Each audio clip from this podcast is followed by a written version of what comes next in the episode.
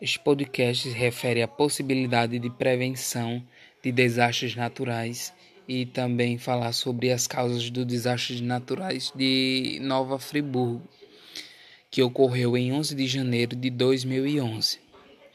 Chuvas sequenciais que vinham acontecendo que antecederam o dia da tragédia, tendo assim é, a possibilidade de transbordamento dos rios, alagamentos, enxurradas e deslizamentos, soterramentos. Isso também tem a ver um pouco com a localização geológica, onde Friburgo havia moradias próximas à beira de rios, em costas de morros, nas colinas, montanhas, ocupando espaços inadequados para a habitação de pessoas, tendo assim futuramente problemas com os desastres naturais. Como as exatas podem contribuir nessa prevenção de desastres naturais? A matemática tem três níveis de inserção nesta área de prevenção de desastres naturais. A primeira é compreender o problema e a percepção de risco, a fim de que ela usamos para entender o mundo. Muitas vezes vemos informações como, a exemplo, choveu X milímetros em que determinado local em determinada quantidade de horas. Porém, poucos entendem o que quer dizer esses números.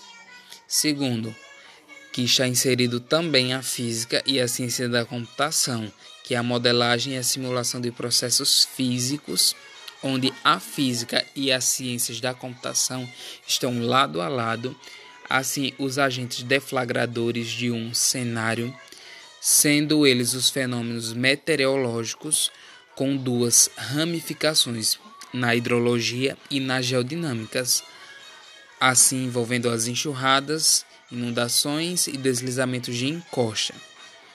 E a terceira inserção da matemática é fundamental para estimar perdas e danos dos desastres naturais e quanto um município, por exemplo, vai precisar gastar. A química tem um papel fundamental na disciplina de Química Ambiental, que tem por objetivo conhecer todos os processos químicos que, ocorre, que ocorrem na natureza, seja ele natural ou humano. Disciplina essa que está interligada com outras disciplinas, ciências, como geografia, biologia, ecologia, geologia, toxicologia, agronomia e entre outras ciências. O valor socioambiental. A organização se responsabiliza pelos impactos de suas decisões e atividades na sociedade e no meio ambiente, sempre adotando uma postura profissional.